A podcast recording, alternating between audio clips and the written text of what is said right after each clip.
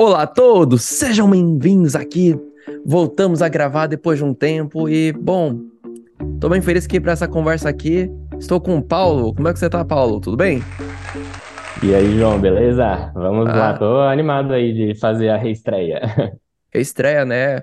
É, estamos chegando num ponto, galera, que eu tô procurando gente falar de alguns lugares um pouco mais fora da curva, porque você percebeu que eu tava chegando numa linha de raciocínio lá, um, uma parte geográfica muito semelhante, né? Falei, não, vamos tentar levar um pouco para fora.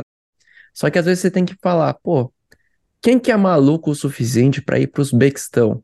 O Paulo. Então, perfeito. Eu fui, o Paulo também foi, então a gente tem uma coisa bem legal. Paulo, assim como eu, você também mora aqui nos Emirados, o que faz que a questão da distância Isso. geográfica facilite muito, né? Afinal, uhum. o brasileiro não precisa de visto para o Uzbequistão, informação bem interessante. E agora tem uma low coach aqui maravilhosa, né? Como é que é, Paulo? O Izer nos patrocine, por favor. Nossa, o Izer, assim, eu sou um cliente muito especial para eles, tenho certeza, porque foram muitos voos agendados, pelo menos uma vez por mês, desde que eu cheguei aqui no ano passado, eu fiz e ainda tenho mais para fazer com eles. Então, o patrocínio seria muito bem-vindo. E o curioso é que eu trabalho na aviação numa empresa concorrente, né? E eu tô falando isso, mas é. eu não acho que vai chegar lá para eles, mas tudo bem. Paulo, é. Cara, eu vou mandar primeiro você, né? Por que Uzbequistão? O que que te interessou no Uzbequistão? Pois é. Acho que tem muito a ver com a questão de que um dos meus objetivos, né, é vindo morar no exterior. Eu, no caso, sou professor aqui em Abu Dhabi. É, eu tinha esse sonho de ensinar no exterior, porque eu gosto muito de línguas estrangeiras, sou poliglota, é, e também de viagens. E a gente sabe que aqui no Oriente Médio é um grande hub para muitas empresas aéreas diferentes. As três das maiores do mundo, né, estão aqui na região. E eu, quando cheguei em Abu Dhabi, né, vi que existia essa empresa chamada Wizz Air, que tem voos bastante baratos. E quando eu digo bastante, só para os ouvintes terem uma noção, é, eu agendei com eles, né, pro, pro ano todo, como sendo professor, né, eu tenho o calendário escolar, sei quando vão ser meus feriados, eu agendei 11 voos com eles, né, ao longo de um ano inteiro, alguns que já foram, outros que ainda vão. Esses 11 voos somados não chegam ao preço de uma passagem ida e volta para o Brasil. Então, é, não tinha como não aproveitar, né? Gostando de viagem. O Uzbequistão é um dos países para os quais a Wizz Air voa. Assim, a princípio não foi a minha primeira opção, né? Eu fiz outros países antes que eu é, estava querendo conhecer, Jordânia, por exemplo, né? Que ele é sempre muito falado. É, e em algum momento, né? A Wizz Air lançou esse voo para Samarcand, que é uma outra cidade lá do Uzbequistão, mas eles voam também para Tashkent, que é, que é a cidade a sobre capital, a qual vamos né? falar hoje, a capital do Uzbequistão. E eu acabei escolhendo, né, fazer um voo ida por Samarcand, volta por Tashkent e conseguir conhecer quatro cidades diferentes aí no Uzbequistão. É legal, Paulo, que você conseguiu dar até uma, um insight melhor do que o meu em alguns aspectos, né, que eu fui pro, pra capital, né? Eu me interessei bastante pela capital e tal, mas eu não consegui conhecer essas outras cidades, né? Então vai ser legal que você vai conseguir me falar um pouco como é que é. Saindo um pouco da capital, como é que é. E eu acredito que eu, hoje, né, um dos lugares, uma das áreas que mais me fascinam realmente são os países da Rota da Seda, né? De uhum. Rota da Seda que sai, o pessoal saia da Europa até a China e passar por esses países. E além do mais, eu sou muito interessado nessa coisa de países que foram da União Soviética, né? Porque uhum. você para pra pensar, 1991, para mim é ontem, né? Eu sou de 94, né? Não sei que anos você nasceu, Paulo. Mas, cara, para pensar, esse país, né, o Uzbequistão, ele ganhou a independência oficialmente em 91, é um país muito novo, então. Muito. É difícil você comparar com um país centenário como o nosso, o Brasil. E, e você vê até algumas marcas, né, como o desenvolvimento é feito de uma forma diferente do que foi o nosso, né? Às vezes os problemas que eles enfrentam são diferentes dos nossos, né? Ou até as soluções que eles têm já são mais modernas do que as nossas. Então, por ser um país novo, ele é um país muito interessante também. E, e é legal que A gente consegue também contar um pouco da diferença como são dos países vizinhos, né? Um Cazaquistão, Kirguistão, que são. Eles são países muito semelhantes, mas no fundo eles têm culturas muito diferentes. Uhum. Sim, é, e o mais, uma das coisas que atraiu bastante meu interesse, né, é o fato do quanto ele é desconhecido para nós. Acho que como brasileiros a gente tem quase zero referência é, dos países da Ásia Central. Normalmente o que as pessoas sabem é que existem aí uns, mais ou menos uns sete países que terminam com estão, e não necessariamente se sabe, né, a diferença entre eles, a, a gente não ouve falar. É, assim, mesmo quando esse voo da Wizz Air foi lançado, eu me surpreendi bastante, porque eu lembro que era um anúncio que, no qual você via uma foto de um dos monumentos que, que tem por lá, uma madraça. Madraça, na época da Rota da Seda, eram aquelas escolas islâmicas é, que eram utilizadas e elas são decoradas de uma maneira muito bonita por dentro e por fora. E eu lembro de ter visto aquilo e falei, nossa, eu nunca vi esse monumento em livro nenhum. É, na, não sei se foi alguma matéria na escola que passou despercebido, é, passou despercebida, mas assim, não lembro de ter visto em nenhum lugar realmente. Aí comecei a pesquisar, vi a quantidade de monumentos que eles tinham no país e falei, nossa, com certeza tem que entrar aí nos meus destinos. E recomendo já de cara que entre também no destino dos ouvintes. É, porque tem, assim, um fato, uma questão geograficamente falando, é longe, né? Então, geralmente, tudo que, se, que é longe, difícil de chegar, a gente tem uma tendência a não querer precisar muito, né? Então, por isso eu falo, cara, eu sou extremamente grato, acho que você também, Paulo, a gente tá no centro do mundo praticamente, né? Geograficamente falando, pra essa questão de estar tá perto, né? E, e essa região toda da central é muito interessante, porque ela não é tão densamente povoada, né? A cidade de Tashkent, por exemplo, elas fazem 3 milhões de pessoas. Paulo, a zona leste de São Paulo tem 4 milhões. É muito. Exatamente. Você põe de comparativo, é muito engraçado isso. Mas, E ainda, se eu- pode ser que eu esteja errado, mas eu sim, acho que desses países terminados com estão, o Uzbequistão ele é o mais populoso. sim. Se eu não me engano, 34 milhões de habitantes, enquanto os outros têm assim menos de 10 milhões. É, mas ainda assim, é bem menos que, que a região metropolitana de São Paulo. Sim, 34 milhões parece muito, mas depende com o que você compara, né? Se comparar com alguma cidade da Uhum, Índia, da China, por exemplo, eles vão rir da gente, né? Falar, cara, você acha que isso é muito, né? Ou a Tóquio, né? uhum. Que tem 30 milhões só a cidade, né? De Caba. Mas voltando um pouco do Uzbequistão, Paulo, vamos comentar um pouco como é que é chegar lá nesse país, né? Uma pergunta que eu faço pra você. Quando você chegou, como é que foi a sua imigração? Eu quero contar uma história, mas eu quero ouvir de você antes. Como é que foi chegar lá? O pessoal da imigração falar, passaporte brasileiro? Ele precisa de visto ou não? Como é que é? Olha, a imigração foi até que tranquila. Eu fui com um colega professor meu, nós chegamos por Samarcande. Eu lembro que, por algum motivo, a imigração dele foi demorada e a minha foi rápida, o que é curioso, porque o passaporte dele é canadense, o meu é brasileiro. Teoricamente, se tem que parar alguém, a gente imagina que vão parar o, Exato, o né? brasileiro.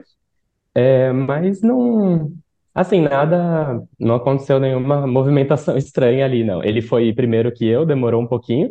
A hora que fui eu, imaginei, nossa, se pegaram no pé do canadense, vão no do brasileiro também. Mas não, foi rápido até.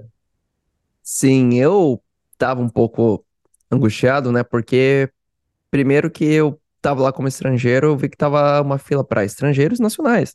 E eu não vi que no quiosque estrangeiro não tinha ninguém trabalhando lá, eles não estavam esperando que fosse ter um estrangeiro lá, né? Então me surpreende, né? Porque o Cazaquistão tem uma cidade lá bem grande, que eu não me lembro o nome agora, talvez você lembre, Paulo, que Almaty? não, Almaty é mais longe, uma cidade grande que ela é bem perto da borda, né? Inclusive Tashkent, que é do ladinho da borda, se eu não me engano, se dá um, acho que nem 70 quilômetros da cidade, assim, é bem próximo mesmo. Mas também é próximo de Almaty e Bishkek. Hum, E, cara, eu fiquei surpreso não ter estrangeiro nesse voo, né? Eu cheguei lá, a mulher da migração, inclusive eu posso dizer que ela foi a pessoa mais simpática que eu conversei durante a visita, né? Mas ela não fez muita pergunta. Ela fez muita pergunta. E, assim, um pouquinho de experiência, né? Eu já tinha levado pra ela. É o meu booking de hotel, né? O meu seguro viagem, né? Porque eu sei que tem lugar que pede. E assim, passagem de volta, tudo um dossiê, né? Assim, se quiser me perguntar, pode me perguntar, tá aqui, né? E, bom, um dos fatores que me ajuda é que meu passaporte tá bem carimbado, né? Agora eu tenho um novo que ele tá sem nada, eu tô Uhum. preocupado em viajar. Eu, e eu percebi que ela ficou vendo lá por onde eu tinha andado, né? Só que nisso aí eu acho que eu perdi uns 15 minutos lá, Paulo. Eu tô surpreso porque dificilmente imigração segura alguém há muito tempo, né? Eu percebi que ela tava interessada em conversar um pouco também. Olha só, interessante. É, o, foi um, um homem que me atendeu, ele estava bem de poucas palavras assim, não teve, não teve perguntas. É, mas uma coisa que eu notei, o, os hotéis, por eu ter feito quatro cidades diferentes, eu fiquei em hotéis diferentes, né, cada dia, e todos eles, no final da hospedagem, me davam um, um papelzinho, é, que basicamente só dizia o nome do hotel e quantos dias você ficou, né? Entrada, check-in dia tal, check-out dia tal. É, segundo eles, do hotel, era necessário apresentar para a imigração no momento em que você estava saindo do país, mas no fim das contas, quando eu fui fazer o voo de volta, não, não foram pedidos esses papéis em nenhum momento. Então, talvez exista aí, né, na, na teoria, na lei, não sei, essa, essa obrigação dos documentos, mas na prática eles relevam às vezes. É, pode ser que na prática eles levem muita coisa, mas eu acho engraçado que essa mulher da imigração foi a pessoa mais simpática que eu conversei na viagem inteira. Foi assim. É, eu fiquei surpreso que ela tava realmente, no fundo, ela tava feliz que eu tava visitando lá. Dá pra perceber que no final ela abriu um sorriso. Não, bem-vindo, aproveite e tal, né? Mas, assim, em Viagens Gerais, vamos falar um pouco também. Então, Paulo, como são as pessoas, né? Como é que é um Uzbek, né? O gentílico de quem nasce no Uzbequistão é o Uzbek. E eu senti que muitas das vezes eles eram muito fechados, em grande maioria, mas ainda assim, ainda assim encontrei pessoas que estavam dispostas a conversar, puxaram um assunto e tal. Mas em grande maioria, eles não eles não estão acostumados a receber turista, eu acredito. Então eles não esboçaram reação e te falo, Paulo, em relação a ir para um lugar que não fala inglês, de todos os países que eu fui, esse foi o mais desafiador. Olha só. Curioso, João, porque, bom, isso provavelmente tem a ver com o fato de eu ter ido para uma cidade do interior primeiro, mas em termos de receptividade, para mim foi o extremo oposto. É, foi o primeiro lugar para onde eu fui na vida em que eu via os locais é, nos parando o tempo todo para puxar assunto, perguntar de onde vinha é, e pedir foto comigo. É, esse esse amigo professor que estava comigo, apesar de ser canadense, a origem da família dele é indiana, então são traços bastante diferentes, né, do povo uzbek. É, o povo uzbek, né, lembra bastante, bom, são os traços asiáticos, olho, olho puxado. É, os traços indianos são é, são aqueles característicos que a gente conhece também, então principalmente por estar com esse amigo, nós chamamos muita atenção, então o tempo todo existia essa interação. É, aconteceu muito em Samarcande, aconteceu bastante em Bukhara, que é uma outra cidade, e Tashkent eh, foi o meu último dia da viagem. Eu, inclusive, assim, foi o, foi também a cidade onde eu já não estava mais com esse amigo, porque ele ia para uma quarta cidade chamada Kiva. Eu acabei indo para Tashkent, então eu, nós voltamos em voos separados. Como eu estava sozinho em Tashkent, acabou, eu acabei não sendo tão abordado. Agora, o, o que foi uma experiência mais parecida com a que você relatou. Imagino que por ser capital, por ser cidade maior, por ser é, por serem habitantes mais acostumados a receber turistas, talvez. É, mas um fio que eu vou puxar aqui na conversa, que eu reparei também, Tashkent, de, como você já citou, a União Soviética, foi a única das cidades pelas quais eu passei em que eu vi traços soviéticos mesmo, principalmente nos museus, é bastante claro. É, então você vê essa mistura um pouco da era soviética, um pouco da Rota da Seda. As demais cidades por onde eu passei, eu achei Rota da Seda 100%, não vi referências é, soviéticas. Pode ser que eu que não repare muito bem, mas essa foi a impressão. Provavelmente você reparou, sabe por quê, Paulo? Tem umas referências soviéticas que são impossíveis de não notar, né? É uma arquitetura muito singular, né? Ela é uma arquitetura muito única que você olha e fala, isso aqui é arquitetura soviética.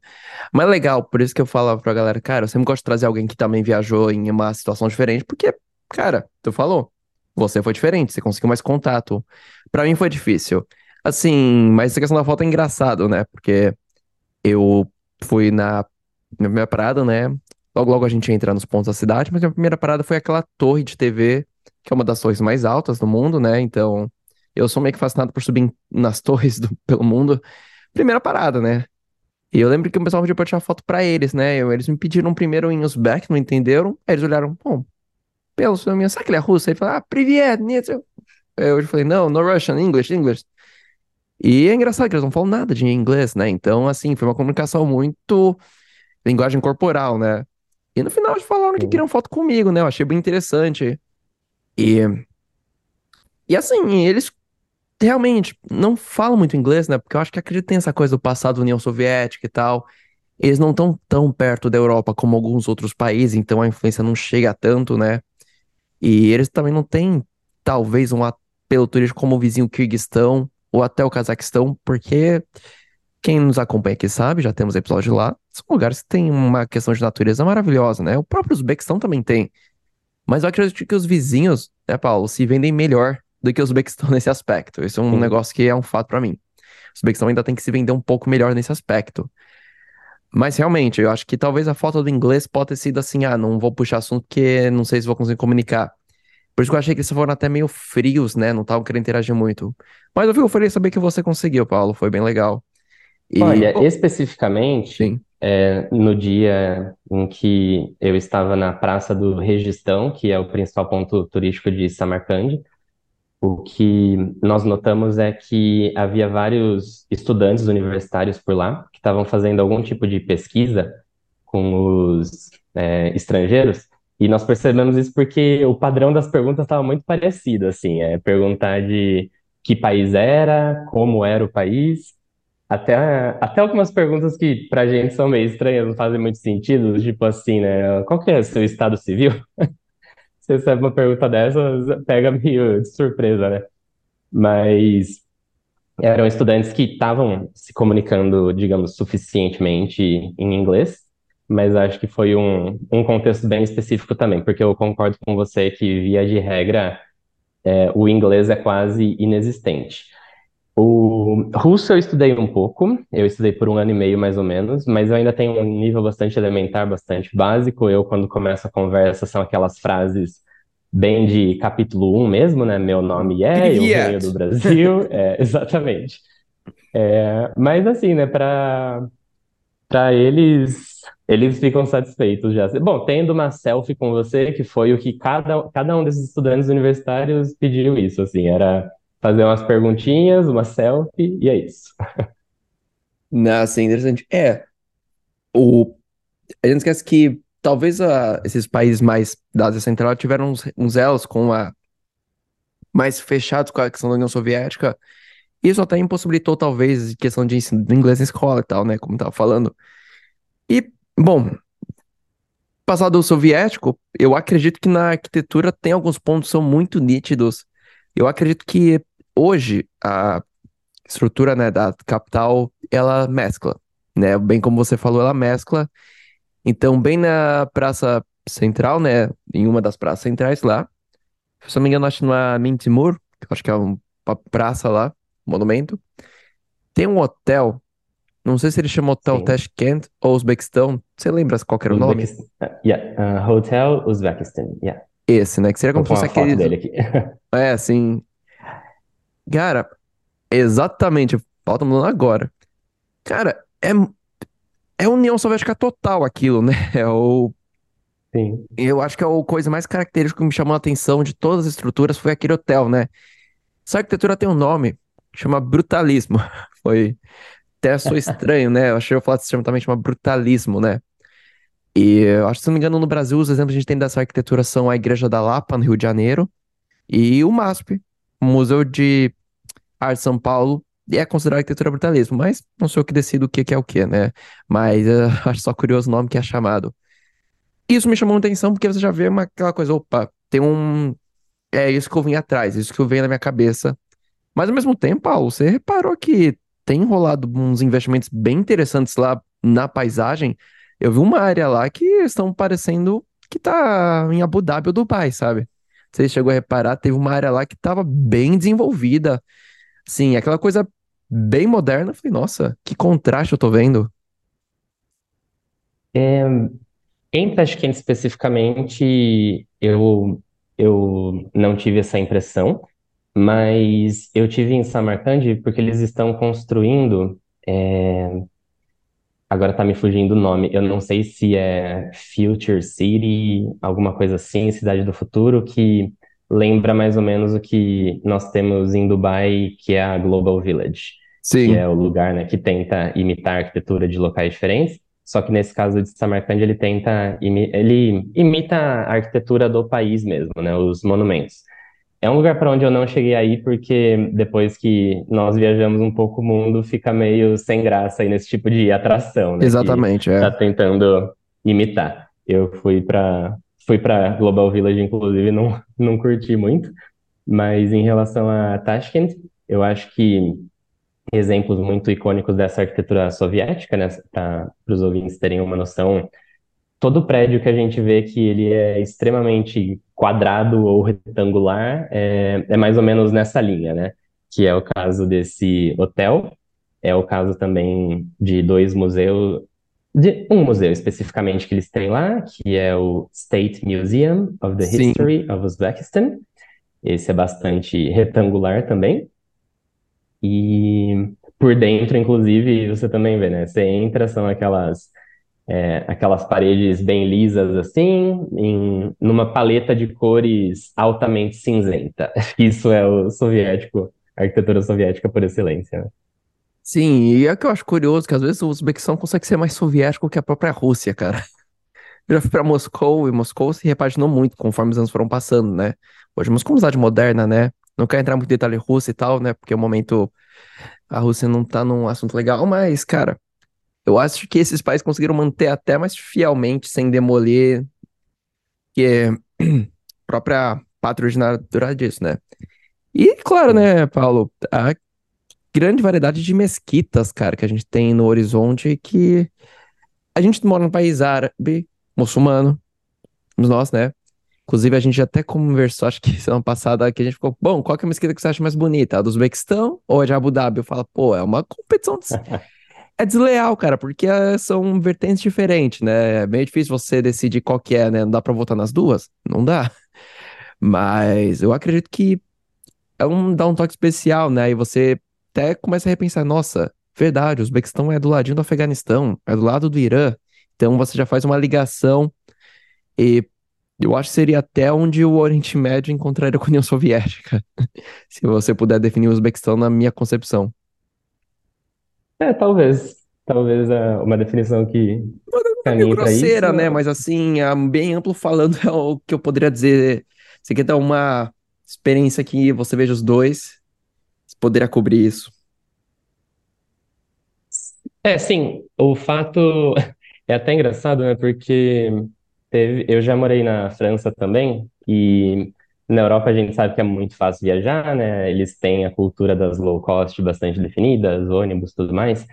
É, então a gente sempre consegue para bastante lugar se está num período maior na Europa.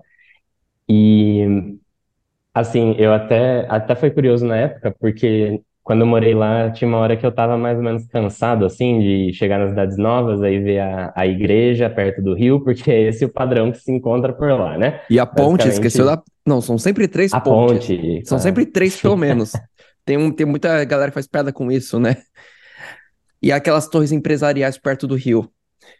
Sempre tem. Então, é, é, é um clichê europeu, assim, né? E quando aí você vem para o Oriente Médio e viaja pela região, aí já muda esse padrão, né? São as mesquitas. Então, no início, é bastante. Bom, a gente gosta bastante, né? Mesquita é muito diferente, por mais simples que ela seja, já é algo que chama a sua atenção, você quer entrar. Mas depois de viajar um pouquinho pelo Oriente Médio, também é algo que vai cansando. Mas, quando eu cheguei no Uzbequistão, aí que veio a grande surpresa. Porque eu, assim, né, de fato, a mesquita que nós temos em Abu Dhabi, eu considero talvez uma das mais bonitas do mundo. E só que eu não estava esperando eu encontrar o que eu vi no Uzbequistão, assim, que as mesquitas por fora e por dentro, a riqueza de detalhes, a combinação de cores, então foi algo que de fato me surpreendeu bastante. E mudou, apesar de também ser mesquita, né, mesma religião, é, em termos arquitet arquiteturais, mudou bastante é, aquilo que eu estava acostumado a ver. Eu estou até procurando o nome aqui, né, se caso alguém queira pesquisar. O nome Ah, dessa mesquita. Oi? isso, eu tô com uma dificuldade de pronunciar. E como você fala um pouco de russo, talvez você consiga dar a pronúncia mais próxima do que eu tô querendo. Olha, eu, eu anotei aqui como. ah, especificamente a de Tashkent seria a Kukeldash. O que é Então, parecido com o que eu ouvi também. isso. É uma coisa difícil pronunciar, não, porque a gente não tem uma base pra onde puxar, né, do idioma.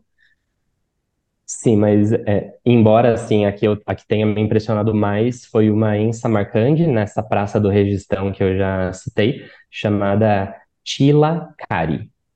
Essa por dentro foi realmente um contraste que, para mim, praticamente bateu a mesquita do Sheikh Zayed em Abu Dhabi. Mas, como você disse, muito diferente, nada que se possa comparar, mas estilos que são muito agradáveis de, de olhar. Sim, e, bom, elas fazem o que eu acho legal na paisagem, né, que elas são coloridas, né, tem um pessoal que chama de estilo iraniano, no caso persa, né, então você já está acostumado com ela branca, geralmente, ou com uma cor, né, que é legal também, a branca, ela é muito, elas são muito bonitas. E falando um pouco dessa arquitetura, Paulo, eu entrei no museu deles, tá, nacional, e Certo? uma das coisas que mais impressionou lá dentro, né, os murais, né, contando um pouco da história, né, Uzbek, porque o, o país, ele pode ser novo, 91 é novo, mas a cultura uzbek é antiga, é muito antiga. Sim. Então, a cultura vem até antes do próprio país. E eu me lembro também de um ponto muito interessante que eu achei lá, que um, uma das exibições sobre o Taj Mahal. Eu falei, ué, mas o Taj Mahal não é da Índia? Sim, mas toda aquela arquitetura do Taj Mahal se origina nessa região e chega até Delhi, até Agra, no caso. Então a gente fala, nossa, realmente é Sim. uma rota da seda, né? Você tem essa transição tão longe, chegou uma arquitetura que se originou daqui. Então acredito que seja um dos pontos muito interessantes se você visitar em, na capital, seja esse museu, porque é um museu bem interessante.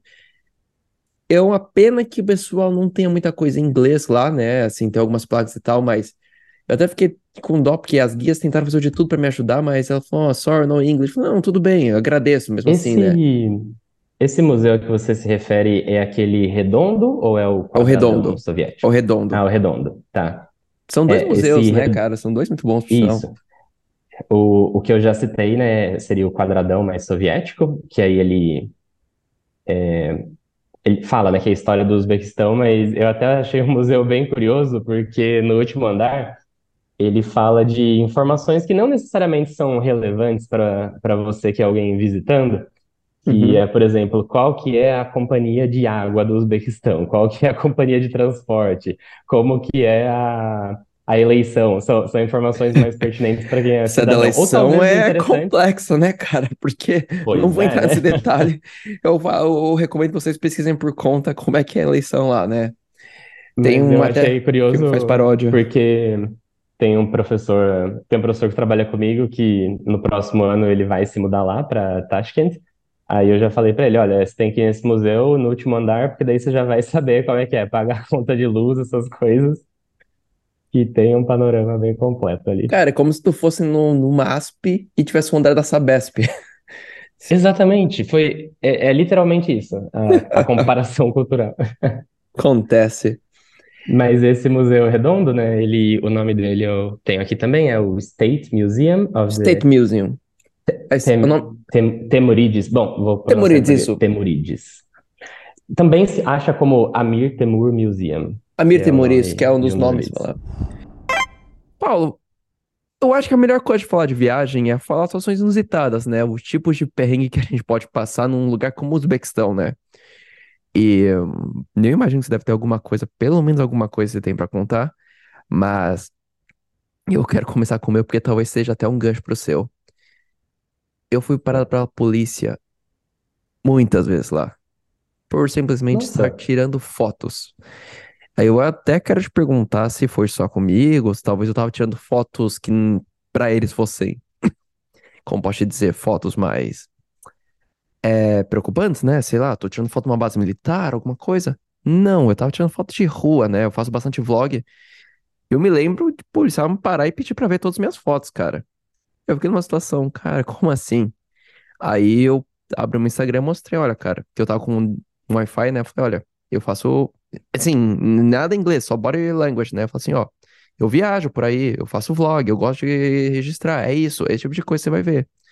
Aí o cara foi, entendeu? Ele falou, tá, but no, need, né? No more, no more.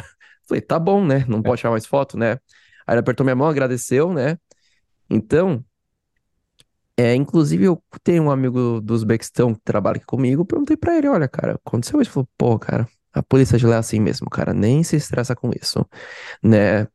Eles não pedem dinheiro, não pedem nada, mas sim, tem autoridade, eles vão fazer uso da autoridade. Não é não, eles vão questionar o porquê está fazendo isso, né?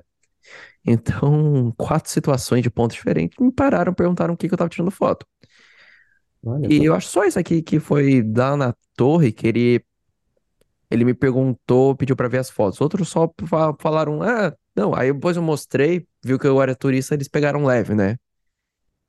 Você chegou a ter alguma situação parecida com isso, Paulo? Então, acho curioso que não. É, foi bastante tranquilo. Talvez isso tenha muito a ver com o fato, apesar desse ser o episódio sobre Tashkent, eu sinto informar que eu acho que Tashkent seria a irmãzinha mais feia das demais cidades que Eu tem ouvi ali falar no disso aí também. Então, assim, com- depois de ter passado por é, Samarcande, Bukhara e uma terceira cidade chamada Shahrisabz, é, eu, quando eu cheguei em Tashkent, fiquei levemente decepcionado, porque, como eu disse para você, né, as demais cidades são completamente rota da seda. É, chegando em Tashkent, a vibe que me passou foi mais cidade grande, né, que Uma capital poderia administrativa, né? Muitos dos prédios, sei lá, obviamente não os soviéticos e da Rota da Seda, mas muitos poderiam ser em São Paulo, em Londres, em qualquer outra grande cidade. Então, fotos em Tashkent eu tirei bem menos também. E eu tive menos tempo na cidade, portanto, acabei fazendo somente os pontos turísticos obrigatórios mesmo, onde é, a, a polícia acho que já esperaria, né, que, que houvesse Assim. que se fossem tirar fotos, né? Porque também, a- às vezes, a gente até tira foto de coisas que não são muito turísticas, mas que nos surpreenderam, mas eu acho que esse momento eu tive é, nas outras cidades, né? Ah, Tashkent foi meu último dia no Uzbequistão, então não tive isso. Mas em relação a situações curiosas que, que eu passei, é, eu peguei um voo, porque é, essas, essas três outras cidades que eu citei, né? Você consegue fazer, chegando em Samarcande, você consegue ir para Charissabes num passeio de carro, né? Que você contrata mesmo, o bate-volta. E para ir para Bucara um pouquinho mais longe, mas você consegue ter um trem rápido, que faz em menos de duas horas. E muito eficiente, por sinal. Eu, eu tô bastante impressionado com a estrutura de transportes do Uzbequistão, porque tive essa oportunidade de usar o trem, achei muito bom. Tive a oportunidade também de voar com a companhia aérea local de Bucara para Tashkent, e aí que aconteceu a situação que eu achei engraçada que todo o embarque, aquele momento que você faz o check-in, eles estavam fazendo é, a caneta. Então, existia o cartão de embarque, como a gente está acostumado, né, daquele tamanho menorzinho, mas eles estavam escrevendo tudo a caneta. Então, você não tem noção do quanto demorou aquele check-in. E até o, o pessoal anotar tudo, achei, achei bem assim, época, época de ouro da aviação, assim, lá 1970. E isso trouxe bastante a vibe soviética, me antecipou bastante a vibe soviética que eu encontraria em Tashkent. Eu, se eu não me engano, eu vi no seu Instagram você comentando sobre o assunto. Você postou alguma coisa disso aí. E, cara, na caneta, cara, isso aí é. É assim, uma das coisas que falando de aviação que chamou a atenção lá também, Paulo, é que eu vi aqueles aviões Illusion, que são aviões extremamente antigos, cara. São aviões que são usados hoje por operações militares. E um dos poucos lugares que utiliza esse avião como transporte de passageiro é lá no Uzbequistão. Então, eu achei curioso. Falei assim, nossa, cara, um avião dos anos o quê? Acho que não sei se ele chega a ser 70, 80, mas assim, era um avião bruto. Se vocês quiserem falar, se eu não me engano, é o Illusion 96. Ele tem cara de militar, ele não tem cara nenhuma de avião de passageiro. Aí eu olhei lá no aeroporto no fundo, lá, com, pintado com, a, com o logotipo, a bandeira da Empresa Nacional, Buxton Airways. Eu fiquei, caramba, cara, esse avião ainda voa aqui. Então, os aeroportos de lá, eles são curiosos, cara, mas sabe que você me falou de, como posso dizer, de fazendo na caneta, é, eu tô impressionado, cara, porque, Ah, um, um outro detalhe. é, pode terminar. não, eu tô pensando ainda, porque eu tô imaginando a situação, eu consigo visualizar isso, cara, não sei por quê. É, um outro detalhe, né? Isso quando foi o meu voo de volta, de é, indo embora, né? De Tashkent, eu peguei o aplicativo local que eles usam, né? Como se fosse o o Yandex, Uber, o Yandex Go. eu ia falar até, por sinal, é É, extremamente barato, não é, cara? Eu acho que foi o aplicativo de, bastante. cara, eu me arrependi até de, não, não digo que eu me arrependi de pegar metrô lá, porque eu vou chegar nessa parte, o metrô de lá é uma obra de arte, é um museu, mas era mais barato que o metrô, cara. Sim, bastante barato e, inclusive, eu vi um vídeo, né, sobre as, as moedas usadas nos, nos países que são Sim. as mais valorizadas do mundo e as menos. É, o Uzbequistão acho que está no, é, nos últimos 10, assim, de moedas mais desvalorizadas em relação ao dólar. Então, as coisas são realmente muito baratas.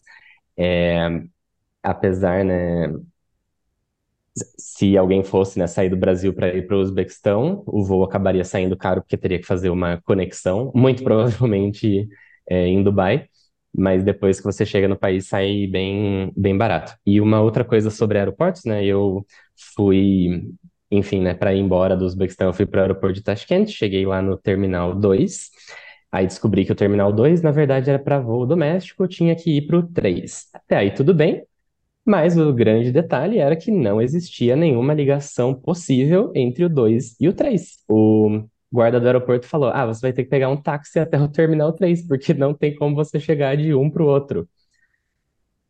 Cara, que viagem isso. E assim, é um problema que às vezes eu fico, cara, pô, o cara nitidamente é um taxista, olha pra você falando em outra língua, cara de estrangeiro, nem pro cara dar um toque, tipo, pô, vou largar no internacional e é mais fácil que ele se vire, né? Que curioso isso aqui, cara.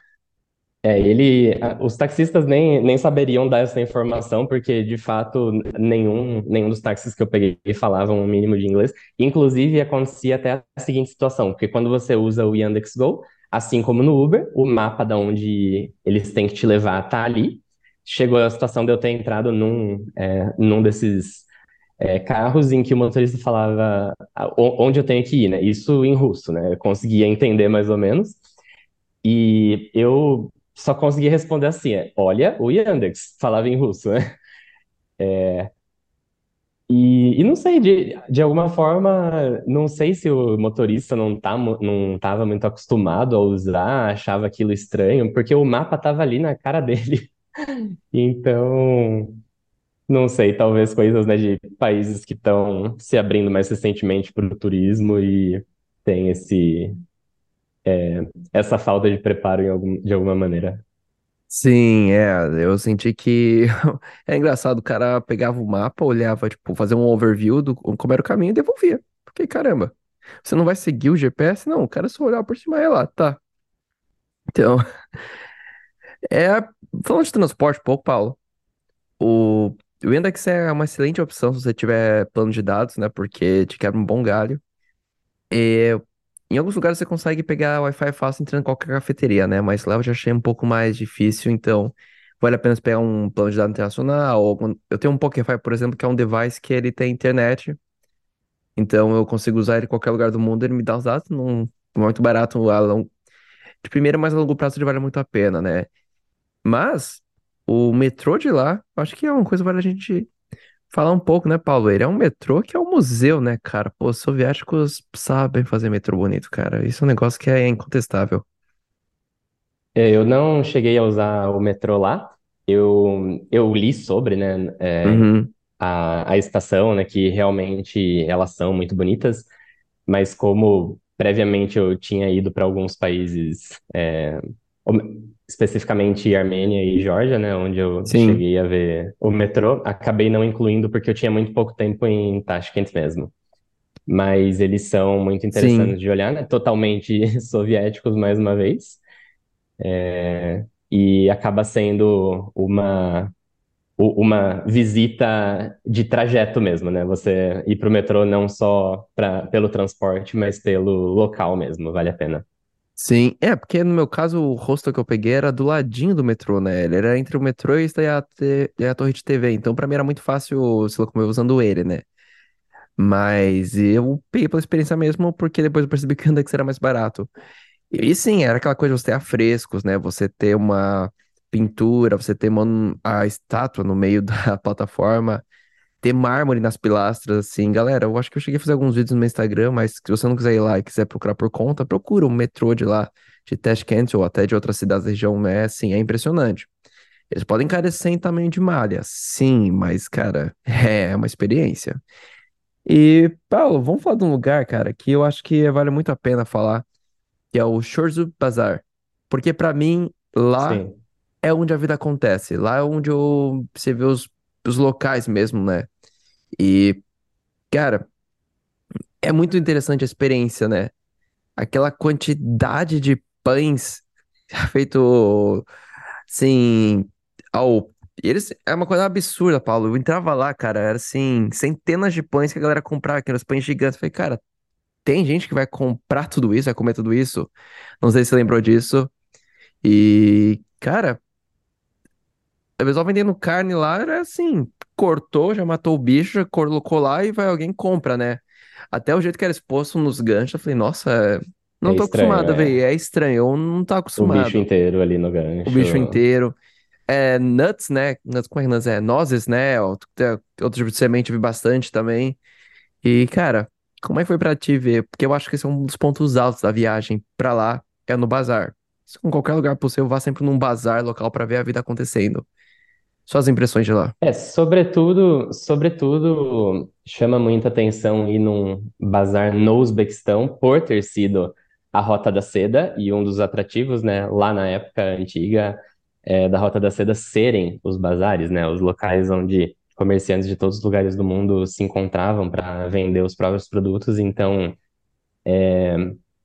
é uma experiência em que, de fato, você sente um pouco dessa atmosfera de viagem no tempo. Eles têm um, um doce muito bom lá também, que infelizmente não estou conseguindo lembrar o nome. Tá me vindo halume na cabeça, mas halume é o nome do queijo. É um doce que, assim, o gosto lembra um pouco chocolate branco, mas é feito de outra forma. Enfim, não, não tô lembrando agora, mas é uma experiência bem legal também. Ver todas as especiarias, o cheiro, né? O cheiro te transporta para para outra época mesmo. A quantidade de temperos que você vê ali, e por mais que te falem o nome, você nem vai saber a tradução disso.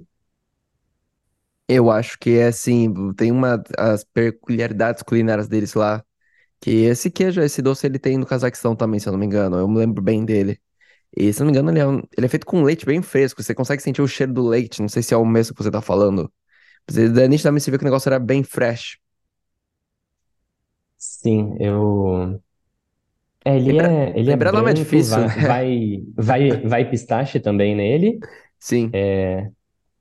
Eu acho que em inglês é feito com se- sesame, sesame seeds, que eles falam. Pode ser que eu esteja falando besteira, mas enfim. Tu me pegou, como é que fala? Eu sei que é um sesame seed, mas eu não lembro como fala isso em português, cara. Nossa, tá... Problema de quem mora fora há muito tempo, né, Paulo? A gente começa a perder Ah, vocabulário na sim. nossa própria língua, cara. Já tive essa conversa com uma galera antes. Eu acredito sim que o bazar é interessante, porque é uma parada obrigatória, mas pra mim eu já vou chegar na parada top obrigatória, sim, né? A gente já comentou sobre ela antes, mas é a grande mesquita de lá, né? Porque não é só uma mesquita, mas é todo um complexo, né? E lá foi a primeira vez que eu vi turistas, né? Eu vi um grupo, uns back levando um grupo de alemães, acho que eram cinco deles, pra conhecer. E pra mim esse é o ponto alto de todo esse rolê, é essa, esse complexo.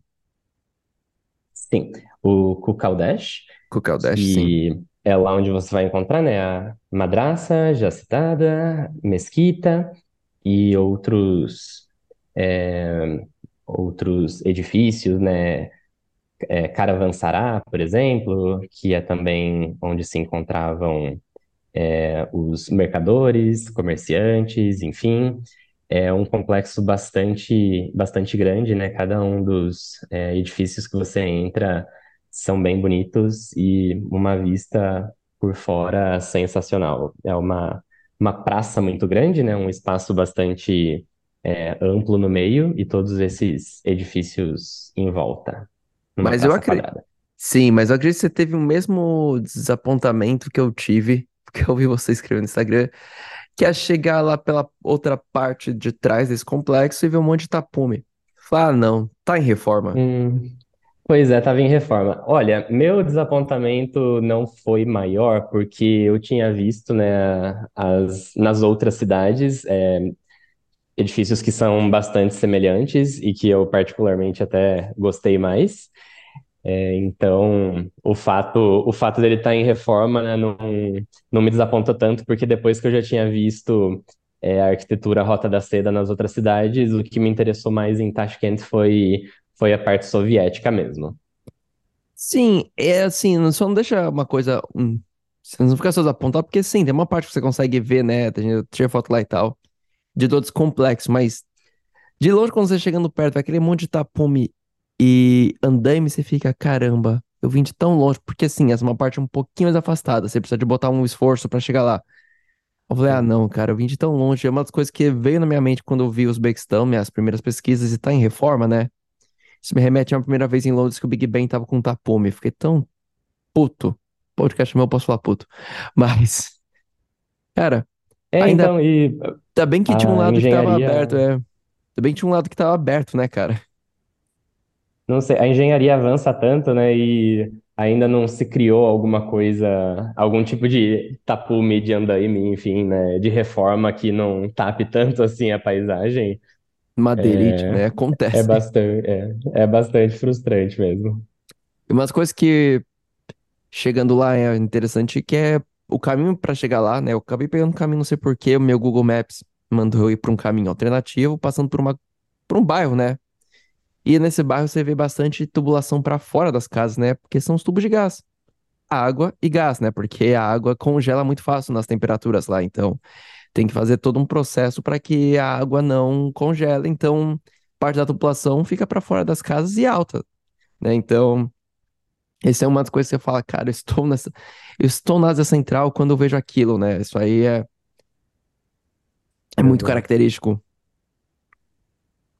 Faz, faz valer de fato a viagem, É, porque é, cara, eu essas, acho co- esses detalhes menores, né, de urbanos que não, co- coisa que normalmente a gente não repararia, né, se não é dessa área, né, não é arquiteto, não é urbanista, mas salta aos olhos, não tem nem como você não não reparar. tem, é. Eu acho legal, cara, que a capital em si, ela te dá. Eu sei que você foi para cidades que são mais roda cena, mas eu acho que ela te dá um- várias facetas, né? Então, acho que você consegue ver a parte soviética, a parte roda seda, a parte moderna, uma parte comum que às vezes não tem nada, mas tipo, é o dia a dia, né? Então, ela tem as suas diferenças numa coisa muito única. Você vê diferença dentro da própria cidade, né? Pode não ser, às vezes, um, ter um chamariz tão grande como foi outras cidades, você comentou, mas sim, cara. Bom, Paulo, uma pergunta que eu te faço.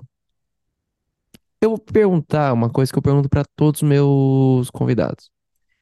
Qual o souvenir que você trouxe lá do Uzbequistão? Lembrando que souvenir pode ser algo material, imaterial, uma sensação, um casamento, um filho, sei lá, cara. Eu pergunto e eu já recebi várias respostas desse nível. Por isso que eu sempre pergunto: o que é que tu trouxe do Uzbequistão com você? Bom, a minha resposta automática seria é, mapas. Eu gosto bastante é, quando Assim, a cidade me conquista de cara quando você chega nela, existe um quiosque de informações turísticas e eles têm um mapinha da cidade. Aquilo é uma coisa que, para mim, Google Maps não substitui, porque, claro, a gente coloca lá os pins no Google Maps de tudo que você quer visitar, mas quando tem aquele mapinha bonito, estilizado lá, né, com as atrações turísticas em destaque, desenhadas, eu, eu gosto muito desse tipo de souvenir. de todos os lugares que eu vou, assim, é uma das primeiras coisas que eu procuro nas viagens. E eu gosto de colecionar o, uma moeda e, e uma nota, né, de, do dinheiro local. Curioso que eu tô com esse mapa aqui na minha frente. Eu peguei o mesmo mapa que você. Eu, por mais que eu use o Google Maps, eu gosto de ter esse mapinha comigo também. Eu tenho uma caixinha de vidro eu coloco todas as datas que eu vou, um mapinha, né? Sim, já vou te mostrar aqui na câmera. E é, acho que foi também um souvenir que eu trouxe. E. Era. É um. Geralmente a gente vai pro clichê, né? Eu trouxe uma geladeira, não tem como fugir disso, apesar de ser difícil. Sim. Mas é, o mapinha acabou sendo meu souvenir também. Ele tá inclusive aqui na minha frente. Mas eu acho que, pra mim, o souvenir, apesar de tudo que fala, pô, isso é um souvenir? Pra mim é. É o carimbo no passaporte, que ele é roxo, cara. Eu nunca vi um Sim, é diferente, né? Eu nunca vi um carimbo tão Exato. diferente de passaporte. E o que eu gosto muito que o pessoal faz lá nesse país da Central é colocar eles alinhadinhos certinho, cara. Porque eu expliquei pra moça, né? Eu, eu falei, olha, é o seguinte. Falei pra você, né? Eu tava até com uma certa amizade com a moça da migração depois de uns 15 minutos praticamente conversando.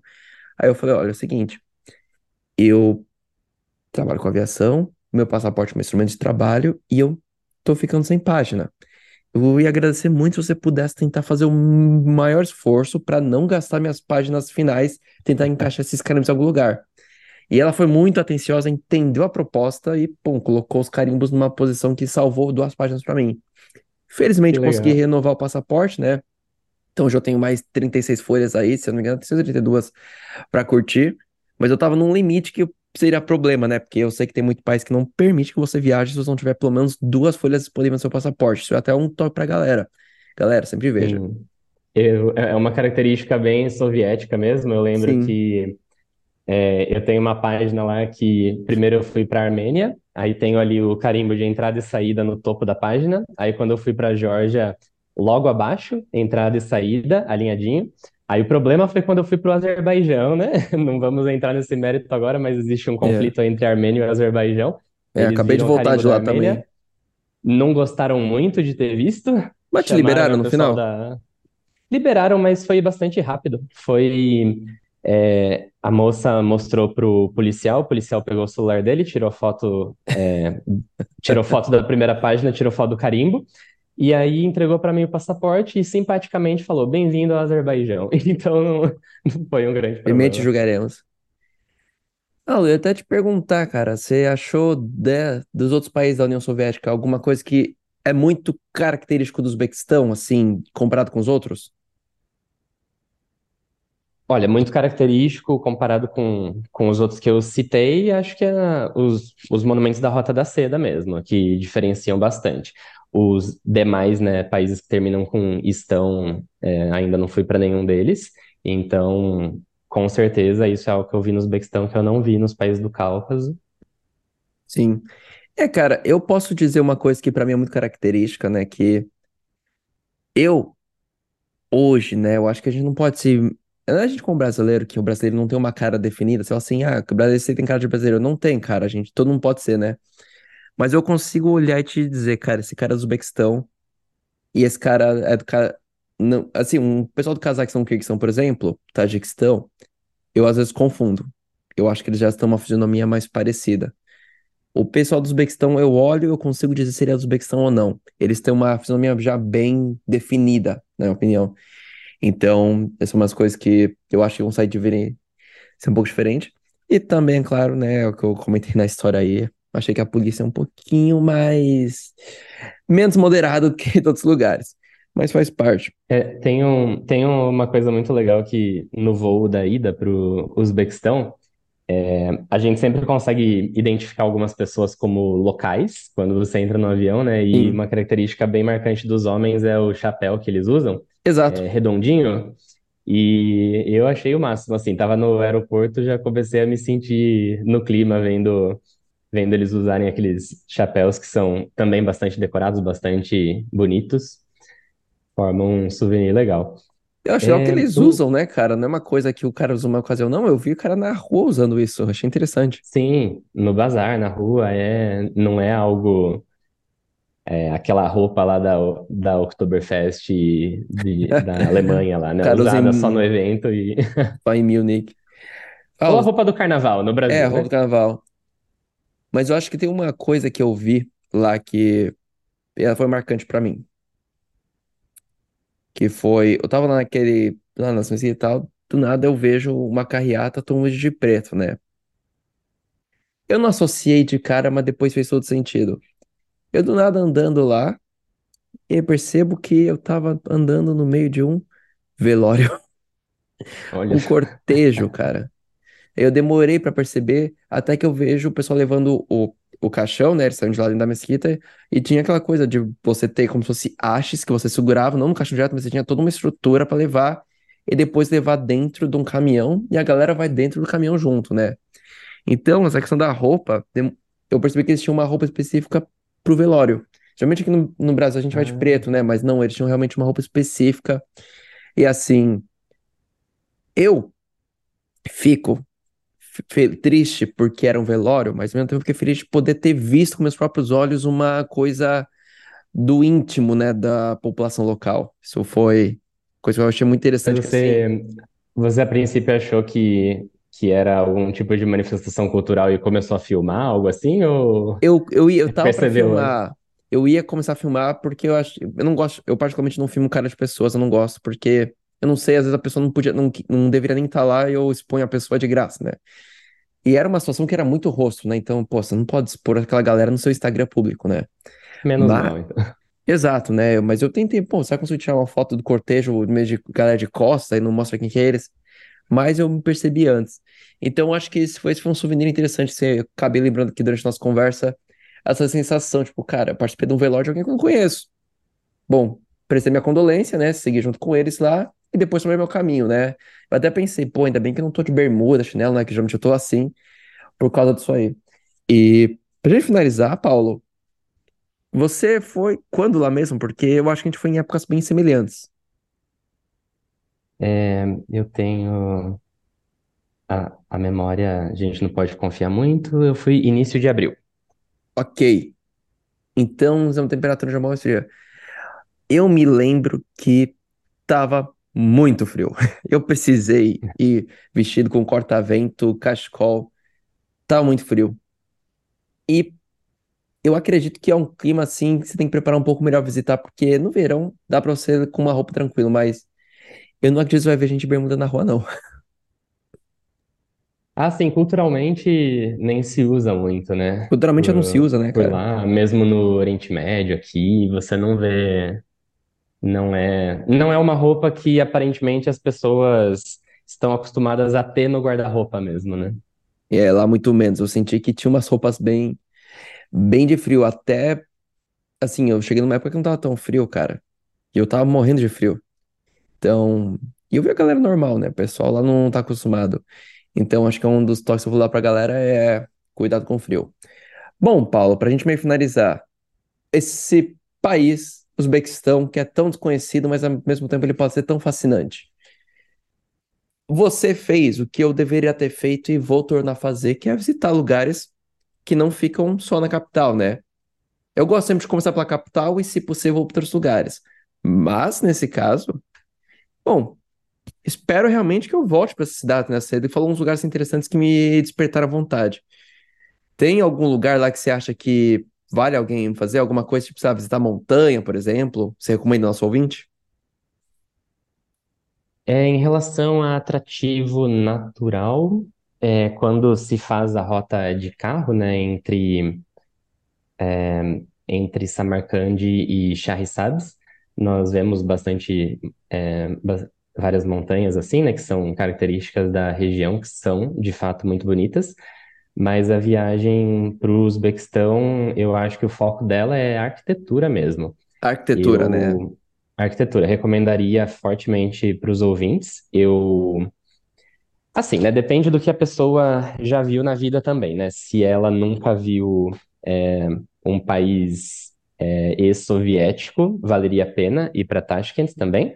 Mas se ela já conhece isso, eu dispensaria a cidade, iria direto lá para Samarcande, porque os monumentos eles são bem grandes, eles são bem concentrados. Você faz tudo a pé. Legal. Eu, quando pesquisei antes, eu sabia que tinha monumentos bem grandiosos. Agora, o que eu não esperava é que fossem tantos, 50 prédios para mais na mesma cidade, e eles estarem tão concentrados na mesma área. E quanto mais para o interior você vai, Samarcand eles já estão bastante Hum. concentrados. Em Bukhara eles estão mais ainda. Em Khiva, que eu acabei não indo, mas esse colega meu foi, disse que assim, é o centro todo aquilo. E com certeza eu voltaria. Legal. Eu não sei, eu, eu, um negócio que eu queria até se algum ouvinte meu pudesse mandar mensagem pra falar se é só comigo isso, mas eu, particularmente, se eu não visito a capital, eu sinto que tá faltando algo. É como se tivesse faltando. É, tá incompleto, né? Eu sou um pouco assim, se eu não visitar a capital. Mas sabe qual é o mais irônico, Paulo? Eu nunca fui pra Brasília. Olha a ironia, cara. Mas tudo bem, né? Eu falo, você nunca foi Brasil? Eu nasci lá, cara, mas sim. Eu me sinto mal se não vou pra capital porque parece que falta alguma coisa, né? É, um pensamento que eu tenho, Uhum, João, é que assim, né, o fato da gente saber que existem tantos lugares no, no mundo para visitar, que provavelmente não vai dar tempo de visitar em uma vida só, ao mesmo tempo exato, é algo que causa tristeza, mas causa uma alegria de saber que você sempre vai ter para onde ir, né? Sempre exato. vai ter algo interessante para explorar. Então, no fim das contas, é um defeito e uma virtude dessa vida. Assim. Paulo, chegando então ao final aqui da nossa conversa, primeiramente eu quero agradecer demais a sua presença. Primeiro, eu acho, eu fico feliz de saber que você teve iniciativa para o Uzbequistão, cara. Eu, assim, eu acho que quando a gente traz pessoas que vão para lugares fora da curva, a gente consegue incentivar a galera a pensar também um pouco, né? Às vezes o fora da curva não precisa ser lá pro Uzbequistão, mas às vezes, sei lá, você tem, numa viagem à Europa, inclui aquele país que quase ninguém fala muito, né? Tudo, sempre você vai aprender alguma coisa, você vai ter uma amizade nova, vai trazer um souvenir diferente. Então, é bem legal porque eu tenho acompanhado muito o Paulo, que você tá indo para lugares muito fora da curva, né? A gente vê no Instagram e fala, pô, que legal, cara, esse aí eu tenho que ir também. Então, mais uma vez, Paulo, eu te agradeço muito por ter participado, né? Eu espero que você tenha gostado, vai participar. Eu, eu que agradeço, foi, foi bem legal. Meu primeiro podcast e falando sobre meu tema favorito também, que é o das viagens. Então, valeu por ter chamado. Paulo, antes da gente finalizar, faço o convite. Você aceitaria gra- gravar o episódio de Baku, Azerbaijão, já que você falou que é o seu primeiro? Com certeza, bora. Adorei Baku também. Ouvintes, fiquem atentos que em breve teremos o episódio de Baku, a capital do Azerbaijão. Para o nosso ouvinte aí, eu gostaria de agradecer aí a paciência, né? Eu sei, eu sou um, um host que faz uma frequência não muito legal às vezes, mas galera, entende? Gravar sem fim lucrativo, né? Sem clique nada, gravar por diversão, para levar um conteúdo puro para vocês. Simplesmente porque a gente gosta de contar história, nem sempre é fácil. Então, eu agradeço a paciência de vocês. E não esqueçam, divulguem, conte pros seus amigos, pô, um podcast de viagem legal, os caras não vão pros lugares diferentes aí, ou quer saber daquele lugar que todo mundo vai de um ângulo diferente? Vai lá. Nosso ouvinte, muito obrigado e até a próxima.